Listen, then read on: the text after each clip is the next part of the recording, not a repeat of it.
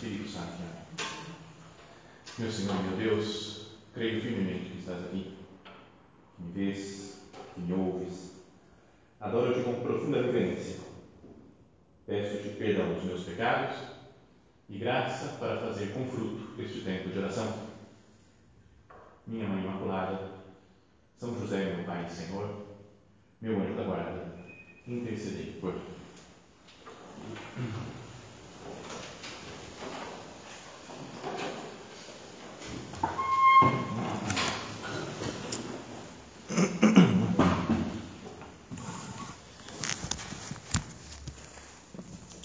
Tem uma passagem muito conhecida do Evangelho que é aquela onde se narra a chamada, né, o chamado dos primeiros apóstolos do Senhor diz assim, sempre no início dos evangelhos, né, de Mateus, de Marcos, de Lucas. Esse que vamos ler é de São Mateus. Quando Jesus andava à beira do mar da Galileia, viu dois irmãos, Simão, chamado Pedro, e seu irmão André. Estavam lançando a rede ao mar, pois eram pescadores. Jesus disse a eles: Segui-me e eu farei de vós pescadores de homens. Então, esse é o, o chamado né, que faz Jesus Muitas pessoas dizem que existem né, os três verbos do chamado, né? que Jesus passa, olha e chama. Assim aconteceu com esses primeiros apóstolos, com os discípulos do Senhor, assim acontece conosco também. Cada dia da nossa vida, podíamos dizer que Jesus passa por nós. Temos uma oportunidade de nos encontrarmos com Cristo, ele olha para nós com amor, com carinho e nos chama é? para alguma coisa, para alguma atividade, para um comportamento determinado que Ele espera de nós. E depois se repete mais ou menos o que o que o que o que aconteceu nessa primeira cena. Então Jesus passou, fala, estavam lançando a rede ao mar, pois eram pescadores. E Jesus disse a eles: Segui-me e eu farei de vós pescadores de homens. E eles imediatamente deixaram as redes e o seguiram. Caminhando um pouco mais, Jesus viu outros dois irmãos, Tiago, filho de Zebedeu, e seu irmão João. Estavam na barca com seu pai Zebedeu consertando as redes. Jesus os chamou. Eles, imediatamente, deixaram a barca e o pai e o seguiram. Procuremos, né, com a nossa imaginação, como nosso Padre nos ensinou a fazer, e colocarmos-nos na cena do Evangelho como se fôssemos um personagem a mais está contemplando, que está vivendo em primeira pessoa esse acontecimento. Jesus passa por nós e nos chama. E nas duas situações fala que eles imediatamente deixaram as redes, no primeiro caso, e depois fala imediatamente deixaram a barca e o pai e o seguiram.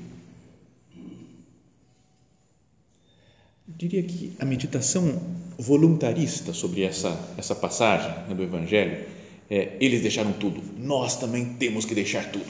Vai falar, eu também vou deixar tudo. E a gente começa já num ambiente de tensão. Né? É uma cena bonita, né? que Jesus chama os apóstolos, passa, quer dividir a sua vida com eles. E a gente, com certa, tem, temos uma certa tendência a cair nessa coisa de vamos lá, eu vou conseguir também, vou deixar tudo, imediatamente deixar todas as coisas, temos que estar entregues ao Senhor pode ficar meio cansativo, né? não sei, para mim cansa, né? Esse negócio de falar, vamos lá, vamos deixar tudo, vamos. Porque às vezes é difícil, a gente não consegue falar, Jesus, eu não consigo fazer isso, parece. Como esses primeiros apóstolos, imediatamente deixaram tudo e seguiram Jesus. Então, mais do que entrar nessa meditação estilo voluntarista, de que nós temos que fazer isso, temos que deixar tudo imediatamente, queria que nós procurássemos pensar por que, que eles deixaram tudo, os apóstolos? Por que, que eles seguiram Cristo? Cada um, cada um procure pensar o que, que foi que eles viram em Cristo para serem capazes assim, de rapidamente deixar os pais, os, os empregados lá do, da empresinha, talvez de barco que tinham, que tinham, as redes, as barcas. Que foi? O que faz uma pessoa mudar tudo? deixar tudo, abandonar coisas velhas para seguir alguém. O que, que viram de tão marcante em Jesus que que fez com que eles deixassem tudo e o seguissem. Como será que foi que Jesus falou para eles? Aqui o Evangelho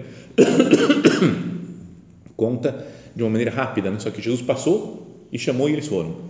Não fala antes, aqui São Mateus, pelo menos, de outros encontros que podiam ter tido com Jesus. Então a gente fica meio assustado, né? passou Jesus falou, segue, e eles deixam tudo e seguem. Não é assim, né? não foi a primeira vez, imagino, que eles tiveram, que tinham se encontrado com Cristo. São Lucas, por exemplo, conta que ele fez antes a pesca milagrosa. Lembra? Fez aquela pesca. Ficou, primeiro Jesus tinha pedido para entrar na barca de São Pedro, se afastou um pouco da terra, sentou na barca e falou, e o pessoal ficava, a multidão entusiasmada com Jesus. Então teve um discurso, uma, um, um Jesus mostrando quem ele era, o que ele veio fazer. Que palavras foram essas de Jesus que tocaram tanto nos corações dos apóstolos? Depois disso, guiai mar adentro e lançai vossas redes para a pesca. E fizeram uma grande pesca. Então, é, tinham tido outros encontros, talvez, com Jesus. São João conta que Santo André e São João mesmo foram seguindo Jesus e falou: Mestre, onde moras? Ele falou: Vinde e vede. E passaram aquela tarde com ele. Passaram um dia, permaneceram junto de Jesus. Então, tá vendo? Tinha tido outros outros encontros, talvez, com o Senhor, estavam ficando maravilhados, encantados com, a, com as palavras e com a pessoa de Jesus Cristo. E então, aí sim conseguiram deixar tudo Como foi né, que Jesus falou com eles? Que palavras que eles ouviram? Como eles se sentiram olhados por Cristo? Isso que Jesus passou, olhou para eles e os chamou. Com que amor Jesus olhou para cada um? Que milagres que eles viram? Então, se nós voltamos a, a, a, pergunta, né, por que, que eles seguiram Cristo? Diria que a resposta que não foi a razão é porque tem que seguir Jesus. Ah, tem que seguir. Quando Jesus chama, tem que seguir. Eles não sabiam quem era Jesus ainda direito. Só lá para frente no Evangelho que Jesus pergunta: E vós quem dizeis que eu sou? E São Pedro fala: Tu és o Cristo, Filho de Deus vivo. Mas aí no comecinho talvez não tivesse muito claro. Né? Agora, por exemplo, depois de dois mil anos, fala de Jesus a gente fala: Ah, é o Salvador. Né? Morreu na cruz, ressuscitou, nos salvou, então eu tenho que seguir Jesus. Tem muito mais história, a gente conhece muito mais, digamos assim, de Cristo do que aqueles primeiros. Mas nessa época, digamos assim, não existia uma obrigação moral de seguir Jesus. Não, tem uma lei que diz tem que fazer a vontade de Deus. Não existia nenhuma lei. Era um homem, para eles, não sabiam ainda que era o próprio Deus feito homem, que tinha falado umas coisas. E eles deixam tudo e seguem. Agora a gente fala, bom, tem uma história de dois mil anos da igreja tem um monte de coisa que aconteceu, um monte de santos. Então, uma pessoa que deixa tudo agora para seguir Cristo, você fala, ah, tá, tem esse background, digamos, de muita coisa, muita história, muita santidade, muitos milagres, mas lá, nada. Era um Jesus que tinha falado umas coisas, feito alguns milagres. Não seguiram Jesus porque tinha que seguir Jesus. Eu já contei isso milhares e milhares e milhares de vezes mas sempre gosto de voltar a meditar né, do menininho que uma vez chegou no clube, sabe o clubinho que tinha, estava atendendo o clubinho dos meninos e chegou um chorando, chorando, mas chorava, mas chorava, escorria lágrimas, assim, eu falei, o que, que aconteceu com você? Preocupado com o menino, tinha algum problema? Eu não queria vir no clube, eu não queria vir no clube, e chorando, e chorando, e chorando. E aí eu falei, mas então por que, que você veio? Porque eu perguntei para o meu pai, pai, tem que ir no clube? E ele falou, tem que, tem que, tem que. E chorava, e me deu vontade de rir da situação, porque o menininho lá falou, tem que, tem que, e chorando era meio peculiar na história. Bom, mas aí eu pensei que às vezes a gente faz a vontade de Deus porque tem que. Por que tem que ir na missa? Porque tem que. Fez oração? Tem que fazer oração e tem que tratar bem os outros, tem que tratar bem todo mundo. Tem, sabe uma coisa que eu não estou afim, mas tem que. Se o seguimento de Cristo é assim, é muito chato seguir Jesus. Né? Se eu tiver que seguir porque tem que. Chega uma hora que a gente não aguenta, né? fazendo as coisas só por obrigação. Porque existe uma lei que diz que tem que seguir, né? tem uma obrigação moral de seguir Jesus. Por que, que esses apóstolos seguiram Jesus? Porque sentiram uma atração por Cristo. um desejo de estar com Ele, porque lá estava a resposta para as suas vidas, para os seus problemas. Nós nos sentimos atraídos também né, pela beleza. Mas tem uma coisa bonita, uma paisagem bonita, ou uma pessoa bonita, a gente se sente atraído a essa pessoa, a essa paisagem. Pela bondade, nós nos sentimos atraídos. Uma pessoa que faz o bem, uma pessoa que é caridosa, que escuta com atenção. A gente se sente atraído por aquela pessoa, gosta de estar junto. E nos sentimos atraídos pela verdade. Quando alguém explica uma coisa, né, a gente descobre uma verdade nova, que temos certeza que a coisa é assim, a gente gosta, né, fica, se sente atraído a, a viver junto dessa verdade. São coisas que envolvem a nossa inteligência e os nossos sentimentos. A inteligência e os sentimentos ficam envolvidos pela bondade, pela beleza e pela verdade. Pensemos nas coisas que nos atraem. Essas coisas são boas, belas, verdadeiras. É mesmo coisas simples, digamos assim, que não é que tenha tanto, mas um brigadeiro, por exemplo, um brigadeiro bom, a gente se sente atraído né, pelo brigadeiro. Eu não falo, ai, tem que comer brigadeiro. Não, não tem esse negócio daí, né? A gente se sente atraído ao brigadeiro. É um exemplo ridículo, né, tonto. Mas imagina quando vocês se apaixonaram pelos seus maridos, por exemplo. Nossa, ele é demais, ele é maravilhoso. Não foi assim, ai, tem que casar, né? Ai, meu Deus, e tem que ser com esse cara. Tá bom, vamos lá. Então eu tenho uma obrigação moral de. Não, não é assim, né? Quando duas pessoas se casam, não é um, um vamos organizar um esquema. Então, nós, como marido e mulher, temos que fazer isso, fazer aquilo, fazer essa outra coisa, fazer isso aqui. Nossos compromissos são esses, nossos direitos, nossos deveres. Eu falei, eu gosto dele e vou casar com ele, não quero saber. Né? Porque se sentiu atraído né? pela pessoa, pela beleza, pela simpatia, pelo sorriso. E então, quando a gente está apaixonado, a gente segue sem fazer esforço. Não é? Não é assim? Quando tem uma coisa bela, uma coisa bonita, uma coisa verdadeira, a gente é, é só se deixar levar, né? que a gente é atraído por essa coisa bela, bonita, verdadeira, boa. Então, acho que eles se sentiram como que encantados por Cristo. Isso o Papa Bento XVI falou uma vez que nós tínhamos que sentir a atração de Cristo. Ele atrai a si as pessoas, pela sua bondade, pela sua beleza, pela sua verdade. E uma pessoa apaixonada faz sacrifícios sem sentir que é sacrifício. Não é? Sei lá, uma esposa apaixonada pelo marido vai lá, serve ele na mesa, coloca um prato para ele, pergunta se está tudo bem, precisa de alguma coisa. Outra pessoa de fora, nossa, você é uma escrava dele. Né? Mas a mulher não se sente escrava, ela fala, nossa, eu estou feliz de fazer isso pelo meu marido, eu estou contente, eu estou. Se está apaixonada, né? você está apaixonada, está contente, ela fala, eu quero fazer ele feliz. Então a gente faz sacrifício, uma mãe pelos seus filhos, a mãe está apaixonada pelos filhos, ama os filhos, e fala, tem um cansaço, às vezes quando a criança é pequena, não sei o quê, porque não dorme, a mãe não dorme também, vai. Mas o normal é que a mãe faça muitos sacrifícios e não fala, agora vocês têm que me pagar todo o sacrifício que eu fiz por vocês. Não é porque é tudo é de graça, né, o sacrifício que as mães fazem. A pessoa apaixonada faz sacrifícios pela pessoa amada, a pessoa apaixonada, pelo bem da pessoa amada e porque se sente amada também. O fato de se sentir amado por outro nos faz, nos dá liberdade né, de fazer coisas. A gente se sente livre e feliz e a gente se entrega ao mesmo tempo. Então, por isso, né, pensemos naqueles, nos primeiros apóstolos de novo. Deixaram tudo e seguiram Jesus Será que foi custoso para eles deixar tudo? É, porque a gente pode pensar, nossa, é um sacrifício deixar meus apegamentos para seguir Cristo. Mas se eu estou apaixonado por Cristo, fica fácil. Não fica mais natural. Volto a dizer, uma pessoa apaixonada por outro, a menina apaixonada pelo noivo dela, vão se casar. E fala, ai meu Deus, vou ter que abandonar a minha casa, vou ter que abandonar isso daqui, abandonar em geral não pensa nessas coisas porque está pensando no, no objeto do seu amor.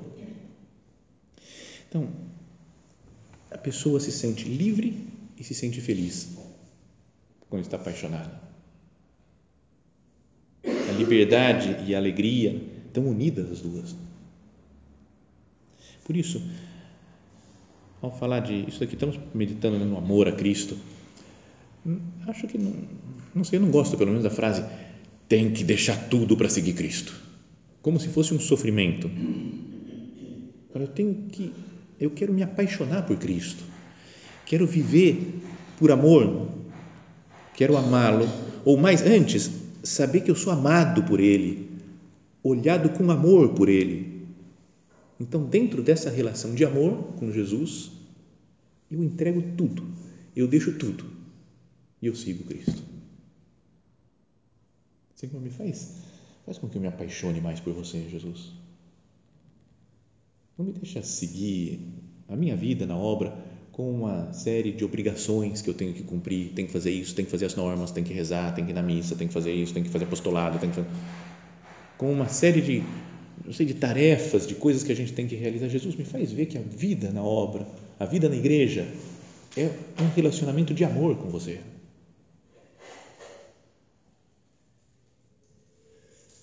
Nisso nós podemos todos nos examinar um pouco.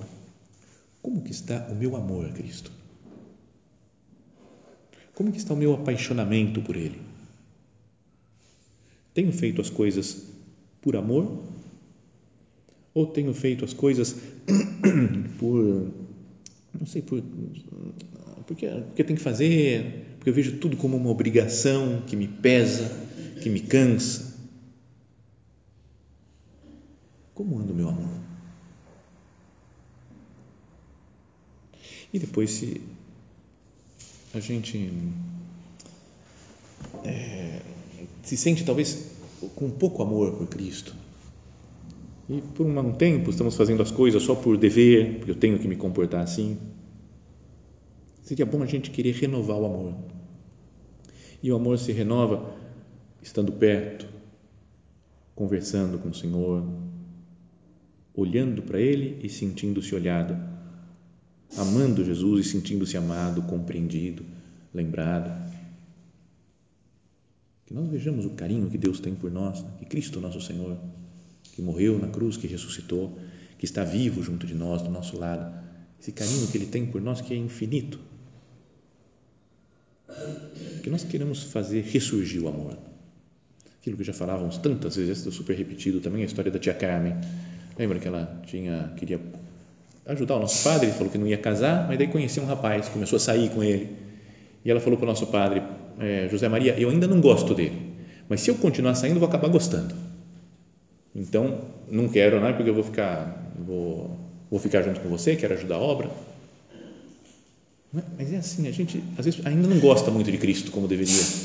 Se eu acabar saindo com Ele, for mais vezes encontrar com Ele, se eu estiver mais com Ele no sacrário, na missa, se eu comungar bem, viver bem a ação de graças, então eu vou olhar para Cristo, vou me sentir olhado por Ele, vou amar mais a Cristo e vou me sentir amado por Ele. Tem um filme, falei para vocês, para vocês já que tem uma supernumerária uma vez, já faleceu a supernumerária, que um dia ela veio conversar falou, Padre Guilherme, o senhor tem que citar sempre algum filme na meditação. Eu falei, como assim? Eu falei, não, porque daí a gente volta para casa e assiste o filme, e continua a meditação. Mas eu não sou capaz para cada meditação, ter um filme apropriado. Bom, mas essa tem um, mas o filme é de 1927. É meio antigo, preto e branco, cinema mudo, essas coisas assim. Mas se chama Sunrise, que é Aurora, parece que é a tradução do português, né? Aurora, nascer do sol. E, mas a história de um, eu não espero não contar a história toda porque senão dá um spoiler do filme, mas era de um cara num vive numa aldeiazinha e tem um cara que ele é, ele é casado, mas tem uma amante. Então ele está gostando tanto da amante que eles têm um plano: vamos matar a esposa. Eu mato a esposa e fico com você, beleza? Então ele tem um plano no começo do filme de matar a esposa. Mas aí não dá certo, ele tem que levar a esposa para um lado, para o outro, não sei o quê, para tentar matar. E aí ele vai convivendo com ela no caminho, não deu certo, ele matava convivendo, convivendo, e se apaixona outra vez por ela. Então desiste, mas então é meio meio absurdo assim, mas mas só pelo fato de conviver um pouco mais, de conhecer, escutar mais a mulher, volta a se apaixonar de novo. Será que eu não poderia voltar a conviver mais com Jesus? Falando, Jesus, eu quero te conhecer mais de perto. Quero voltar a ler a sua vida, meditar mais no Evangelho. Quero estudar mais a doutrina da igreja, porque me leva até Jesus. Quero fazer melhor minhas orações. Pensemos nisso daqui, que a palavra de Deus que está no Evangelho não é uma coisa só que foi escrita dois mil anos atrás, mas continua a palavra viva de Deus. É Deus se comunicando conosco. A palavra de Deus, a gente se comunica através da palavra. Se a palavra de Deus é essa, é Deus que está querendo comunicar alguma coisa comigo. É, é meio brega o exemplo assim, mas sabe quando a gente quer muito que alguém nos escreva? Imagina, uma pessoa que a gente gosta, né, fala, ah, tem que mandar uma mensagem, WhatsApp, não sei o quê, então a gente fica toda hora checando, será que escreveu já? Será que escreveu? Será que não sei o quê? Fica esperando, meu filho, sei lá que está longe, ah, acho que ele vai escrever, hein? Olhou, ele estava online, estava online e não me escreveu, eu vi aqui, ó, não tem, tem que escrever, quando escreve, que alegria escreveu, lembrou de mim, falou umas não é? A gente é assim. Então, a palavra de Deus é mais ou menos como uma mensagem de WhatsApp, é, é feio, né? Como, é muito brega essa comparação. Mas a gente devia estar ansioso assim para vamos ver o que Deus vai me falar, o que Jesus quer de mim agora, vamos ver se e no Evangelho, meditar a palavra dele no Evangelho, falou, é Deus mandando uma mensagem para mim, é Deus conversando comigo, e a partir daí eu respondo para ele, vou conversando, daí surge a nossa, não sei, uma amizade mais profunda, um amor maior por Jesus. O nosso padre, lembra, ele falava de que na oração é para conhecê-lo e conhecer-te, ganhar intimidade. Se nós lemos, meditamos a palavra de Jesus, nós vamos conhecendo Ele melhor. Vou falando mais de mim, assim eu acabo me conhecendo também, quem eu sou, minhas qualidades, meus pecados, meus defeitos, minhas misérias. Mas vou ganhando intimidade com Cristo. E dessa intimidade com Jesus é que surge toda sei, a força para segui-lo então, daí voltamos ao por que, que eu tenho que fazer as coisas? Não é que eu tenho que fazer, eu quero, porque eu amo Jesus. Então, eu gosto de estar junto com Ele. Fazer as normas, eu gosto de fazer, porque eu, eu preciso de Cristo, estou com Ele, é gostoso estar com o nosso Senhor. Não poderia ser assim. Pensamos ao Senhor isso, né? como uma mulher apaixonada pelo seu marido pelo seu namorado, ou o que seja, não fala, ai meu Deus, eu tenho que estar com ele agora, ai que chatice encontrar com ele Está estranho, né? Como amor, muito esquisito. E a gente também, ai meu Deus, que chatice, tem que fazer oração hoje, ai, fazer leitura, ninguém aguenta, não dá. Não é, não é estranho? Eu falei, se eu tivesse apaixonado mesmo por Cristo, eu ia fazer as coisas com gosto. Que não significa não sentir, sei lá, outras tentações, ou de deixar isso, ou de deixar aquilo, de fazer isso ou fazer aquilo. Tem também um, uma carta que o nosso padre é, escreveu há muitos anos atrás, e ele falava: é lógico, por outra parte, que sintamos a atração, não já do pecado, mas dessas coisas humanas nobres em si mesmas que deixamos por amor a Jesus Cristo, sem que por isso tenhamos perdido a inclinação a elas. Não é? Tem coisas que a gente se sente atraído e você fala, não, mas não dá, mas minha, minha vida de entrega, uma pessoa casada, sei lá, não é muito compatível. Mas, tudo bem, mas eu continuo sentindo uma atração de, sei, sabe, vou para o Caribe, e vou ficar um mês sem ninguém para me perturbar. Já pensou? Nem marido, nem filhos, nem fazer norma, nem nada. Eu sinto esse desejo. Normal, entendeu? Nosso padre fala que é normal. Deixamos, não, não é pecado. Fala. Sentimos atração, não já do pecado, é, mas dessas coisas humanas nobres em si mesmas. Acho que umas férias no Caribe é algo nobre em si mesmo. Que deixamos por amor a Jesus Cristo, porque eu falo, eu tenho um compromisso com Deus. Né? tenho compromisso com a minha família, sem que por isso tenhamos perdido a, a inclinação a elas. Não perdi a inclinação de passar umas férias no Caribe, sem nada, sem ninguém. E o nosso padre fala, porque tínhamos essa tendência, a entrega de cada um de nós foi dom de si mesmo, generoso e desprendido. Porque conservamos essa entrega, a fidelidade é uma doação contínua, um amor, assim, é amor, uma liberalidade, um desprendimento que perdura e não simples resultado da inércia. E uma vez o nosso padre comentando essas suas palavras, mesmo num convívio que teve lá em Roma, ele parou aqui e falou: Como vamos de inércia por aí? Não é porque Jesus, perdão pelas vezes que eu te sigo por inércia. Ah, já sou da obra há tanto tempo, então estamos ah, indo, né? vamos indo, vamos caminhando. A fidelidade é uma doação contínua. Hoje eu me dou a Cristo. Hoje eu digo sim, Senhor, eu te sigo. Um amor, uma liberalidade, um desprendimento que perdura. E não simples resultado da inércia. Acho que pode nos ajudar é, voltar a meditar aqueles pontos de caminho que estão no capítulo Amor de Deus. Nosso Padre fala, por exemplo, nesse capítulo, que pouco é uma vida para oferecer a Deus. A vida inteira, tudo para Deus é pouco.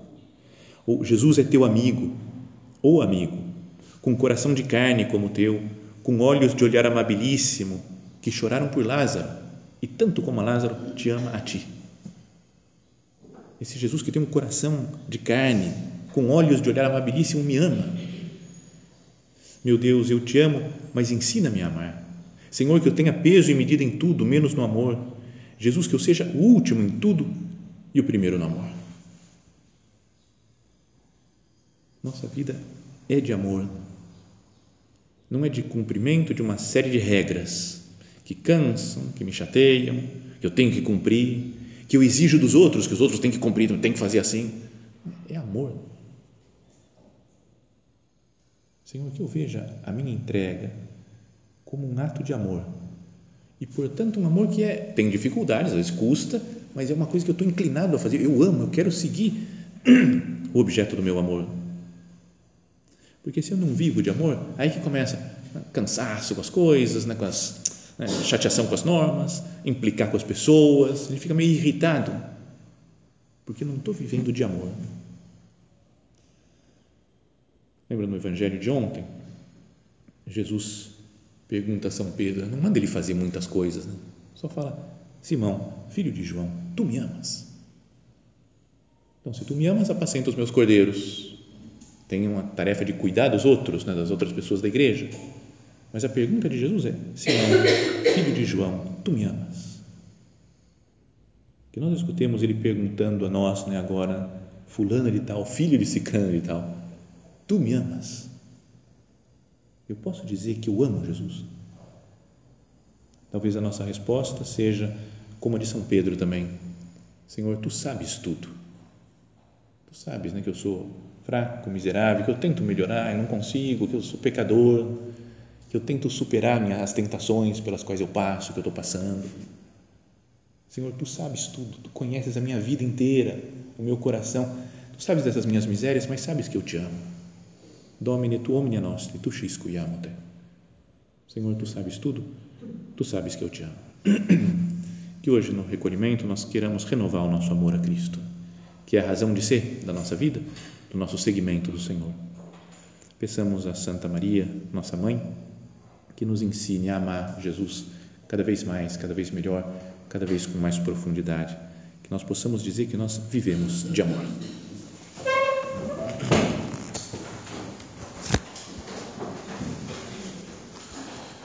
Dou-te graças, meu Deus, pelos bons propósitos, afetos e inspirações que me comunicaste nesta meditação.